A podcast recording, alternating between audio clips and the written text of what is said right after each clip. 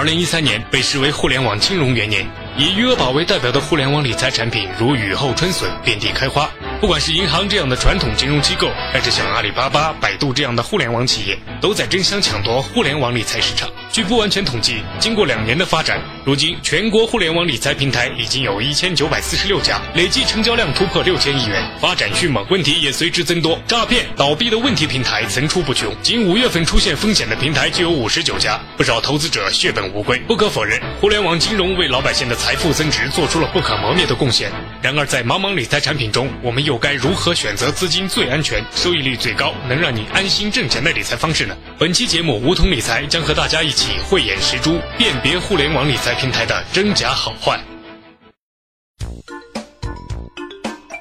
本节目由互联网精品理财平台梧桐理财制作播出。梧桐理财让理财更简单。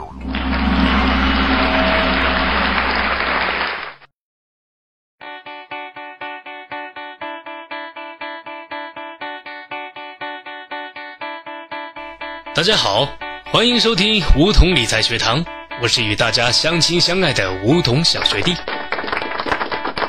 如果你喜欢我的节目，记得下载喜马拉雅电台 APP，搜索“梧桐理财”就可以关注我了。有任何问题都可以给我留言，我会在第一时间内回复你。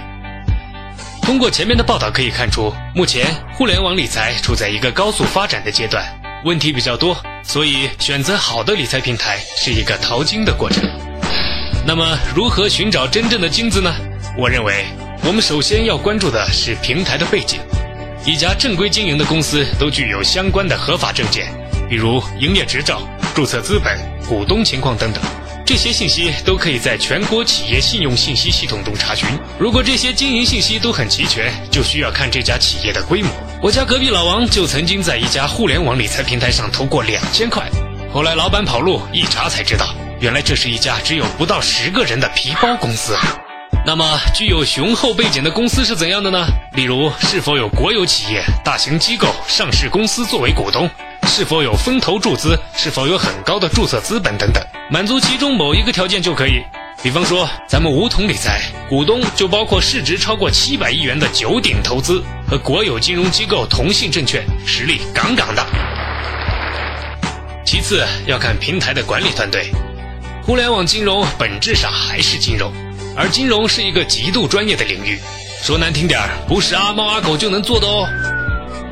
仔细观察那些倒闭的理财平台，就可以发现，公司的高管都没有资深的金融从业经历，根本不理解投资理财的深层次逻辑，不懂理财产品的风险会出现在什么地方，倒闭是必然的结果。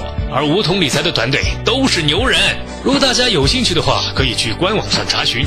为了避免王婆卖瓜打广告，我就不说喽。第三点，要看商业模式和风控措施。通常情况下，大部分互联网理财平台都是以信用借贷的模式为主，也就是常说的 P2P 理财，是个人与个人的借贷关系。例如，老王要买车又没钱，那么就可以通过 P2P 平台借钱，并且承诺三个月后还钱，付百分之十的利息。而我们在这类平台上投资的钱，实际上就是借给老王买车了。这样的模式风险是很高的。假如老王不还钱了，你就亏大发哦。这种 P to P 理财的风险控制，大部分集中在对老王这个人的评估上，看看这个人靠不靠谱。这种方式，我个人是不太看好的。另外一种模式是以资产作为抵押或者担保的形式来操作。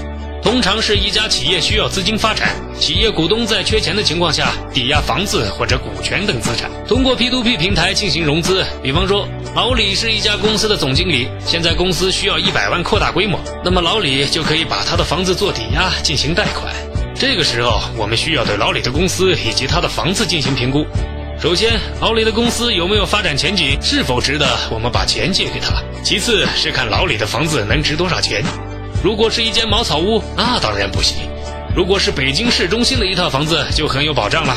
因此，我们必须要明确一点：你投资的钱究竟用在了什么地方？是借给老王买车了，还是支持老李的公司发展了？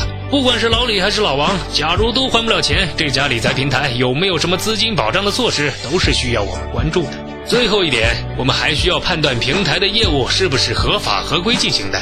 中国监管部门一直强调，互联网理财平台不得触碰非法集资、吸收公众存款等底线。所以我们需要观察平台有没有第三方支付，有没有银行监管账户等合法措施。说起来很复杂，其实很简单。